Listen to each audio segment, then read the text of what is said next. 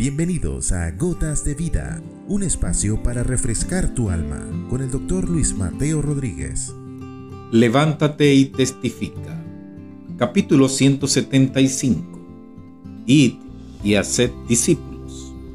Jesús, ya resucitado y próximo a ser trasladado a la diestra del Todopoderoso, habiendo recibido toda potestad en el cielo y en la tierra, le ordena a todos sus discípulos, id y haced discípulos a todas las naciones, bautizándoles en el nombre del Padre y del Hijo y del Espíritu Santo, enseñándoles que guarden todas las cosas que les he mandado, y que estaría con ellos hasta el fin del mundo.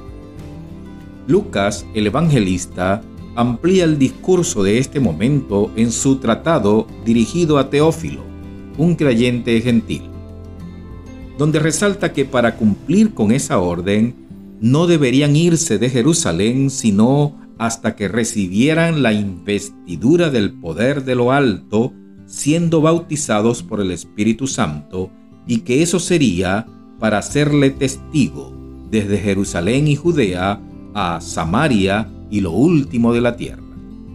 Una vez más, poder para no presumir, para no enorgullecerse o enaltecerse, sino para testificar. La misión de hacer discípulos a las naciones y enseñarles a guardar las cosas que enseñó Jesús no es completamente efectiva si no es dirigida y guiada por el poder del Espíritu Santo, porque es Él el que convence de pecado, por cuanto en nuestro razonamiento, en nuestra fuerza o intelecto, no creemos en Jesús más allá de un buen hombre. Nuestra reflexión para el día de hoy como gota para la vida es que Jesús es más que un buen hombre. Es el regalo de Dios para el mundo.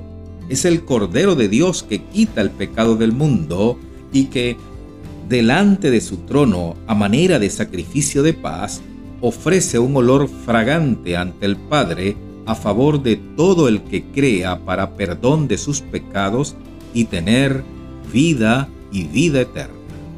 Gracias Padre por tu Espíritu Santo, quien nos guía a toda verdad y por quien entendemos y creemos estas cosas.